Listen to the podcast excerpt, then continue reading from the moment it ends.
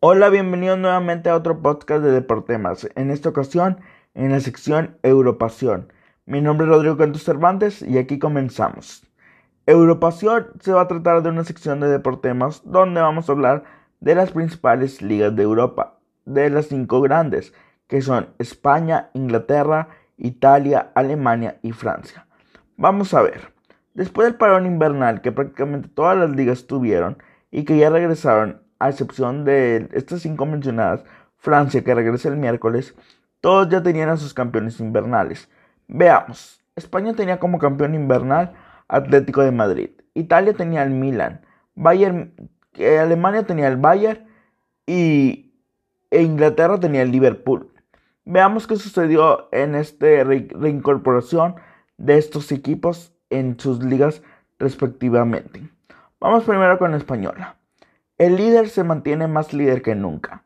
El Atlético con una victoria dramática contra el Alavés 2 a 1 con un gol de último minuto de Luis Suárez se sigue posicionando como el líder en la Liga Santander con 37 puntos, mientras el Real Madrid en una victoria contundente 2 a 0 contra el Celta de Vigo de Néstor Araujo que por cierto jugó todo el partido en el, estadio Alfredo Di Stéfano consiguió su victoria con gol de Lucas Vázquez y un gol de, Marco Asensio para, para estar co-líder del Atlético de Madrid y seguirle como escolta con 35 puntos. Mientras tanto, el Barcelona está reputando poco a poco y con una asistencia de Messi, Frankie de Jong marca el, el, único gol que le da la victoria a los de Kuman contra Huesca 0 a 1 pero por lo pronto Barcelona no está dentro de los primeros cuatro que los manda directamente a la UEFA Champions League. Los otros dos que están aquí involucrados es la Real Sociedad y el Villarreal. El Villarreal le ganó al Levante y la Real Sociedad empató a uno contra los Asuna. El Villarreal poco a poco se sigue consolidando como un equipo incómodo en la Liga Santander, mientras el, los de San Sebastián siguen sin poder concretar victorias ya que de los últimos nueve partidos han empatado cuatro, perdido cuatro y solo han tenido una victoria. Un mal momento para los de San Sebastián. Para los de Anoeta no les está yendo muy bien. Y más con las bajas que han tenido entre David Silva, Oriel Sarva y compañía. Esperemos que los de San Sebastián se puedan recuperar en un futuro. Hablando de, de un partido muy interesante, fue el Sevilla contra el Betis, que fue el derby andaluz donde el mexicano Diego Lainez fue elogiado por su técnico Pellegrini y por la prensa española. Su técnico dijo que poco a poco está agarrando forma física y poco a poco está consiguiendo que esté desbordando y esté haciendo jugadas buenas. Dice Pellegrini que por fin está demostrando el muchacho que es capaz de hacer grandes cosas y que le dará más tiempo en el campo.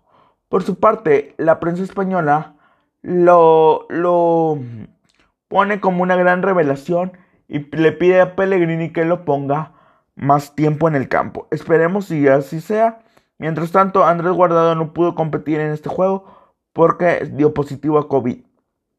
El partido terminó 1 a 1 eh, en, un, en un encuentro muy cerrado, muy ríspido y donde el Betis falló un penal del pie de Fekir porque Canales estaba cansado en ese momento. Pero bueno, un empate que supo a victoria para el Betis y a derrota para el Sevilla. Vámonos a la liga inglesa, donde ahorita se dio una sorpresa enorme, ahorita hoy lunes, donde el Southampton le ganó a Liverpool. Este Liverpool que era que es puntero junto con el Manchester United, pero esta vez no pudo ganar al Southampton y, em, y perdió contra ellos. Eh, mientras tanto, el Manchester United sigue en racha y está como co-líder empatado en puntos con el, con el, con el Liverpool con 30 y 33 puntos ambos. Mientras tanto, el Leicester City viene con 32 en un segundo lugar. En un cuarto lugar se encuentra el Tottenham que esta semana le ganó al Leeds United del Loco Bielsa por un marcador de 3 a 0. Los de Mourinho se habían encontrado en un pequeño bache pero han podido salir poco a poco del mismo. Parece ser que las fiestas navideñas le vinieron bien, aunque también hubo ciertos enojos porque jugadores como Reiglón celebraron la Navidad con muchas personas y tenían miedo a un contagio. Vámonos al Manchester City que esta vez aplastó al Chelsea de Frank Lampard y le ganó 4-1. Los del Citizens están en una quinta posición peleando puestos europeos. Chelsea dramáticamente va bajando posiciones y en sexto lugar se está también desinflando poco a poco el Everton de Ancelotti y James. Lo que, lo que parece ser una, una ligera esperanza para los aficionados Gunners del Arsenal que van en onceavo lugar es que llevan tres victorias seguidas. Con buenas actuaciones de la cassette y Aubameyang permiten que el equipo siga eh, peleando. Ahorita lejos de puestos europeos, pero si tiene un segundo semestre, todo puede pasar y puede colarse en Europa League o incluso Champions League. Pero por lo pronto, el Liverpool, eh, que había iniciado mal, después se había levantado un poco, parece nuevamente entrar en un bache, ya que no ha tenido la contundencia que había tenido en otros partidos. Veamos qué pasa con los dirigidos por Jurgen Club y veremos cómo se define esta Premier League. Mientras tanto, vámonos a Italia, donde esto está candente, candente. Y es que el Milan con 33 puntos lidera el, el, el calcio italiano. perdón, el Milan con 35 puntos lidera, lidera, perdón, 37 puntos lidera el calcio italiano. Mientras tanto, el Inter con 36 puntos lo sigue fiel a su costumbre. El Milan ganó 2 a 0 esta vez contra el Buenanoto. Bueneneto, perdón. Y, con, y el Inter ganó 6 a 2 contra el Crotone. Un hat-trick de Lautaro Martínez y otro, y otro gol de, de Lukaku pusieron las cosas claras para los de Milan. Eh, el, el Milani no ha perdido desde que se reanudaron las situaciones, desde que se reanudaron los juegos en la liga italiana. De hecho, es el único equipo de las cinco grandes ligas de Europa que no ha perdido después del parón. Y va invicto en esta temporada también en cuanto a liga se refiere y solamente ha perdido un partido que fue contra el Lille en Europa League. Mientras tanto, el Inter ya no tiene que pelear nada en Europa, ya que quedó eliminado de Champions League y no calificó ni siquiera a Europa League. Entonces su único objetivo y su única obligación es ganar el Scudetto, que está muy alcanzable. Vámonos al tercer lugar, que es la Roma, que esta vez ganó 1-0 y se mantiene eh, entre traspiés y entre un vaivén de ganar y perder, se mantienen como quieren en tercer lugar. Al igual que el Napoli se mantiene en los primeros cuatro, con una victoria este domingo por la mañana, tiempo de México, donde el Chucky Lozano metió un gol contra el Crotone, perdón, contra el Calgary. El Chucky Lozano metió el gol contra el Calgary y se está ganando poco a poco la confianza más de Gennaro Gattuso. Mientras tanto, el, la Juventus no despierta y no despierta. ¿Por qué? Porque está lejos, está en una quinta posición a 8 puntos del Milan y esta vez le ganó al Udinese 4 a 1 con un doblete de Cristiano Ronaldo que por cierto supera a Pelé como el máximo goleador en partidos oficiales con 758 goles. Eh, el portugués también dio una asistencia y Dybala concretó la obra para los dirigidos por Andrea Pirlo.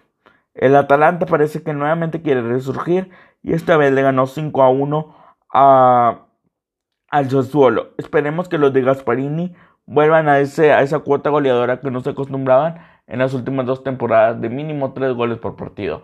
El Papu Gómez sigue sin jugar con el, con el Atalanta por los problemas que tiene con el mismo técnico. Veremos qué sucede en esta situación. Y el Sassuolo, que había empezado muy bien, poco a poco se desinfla.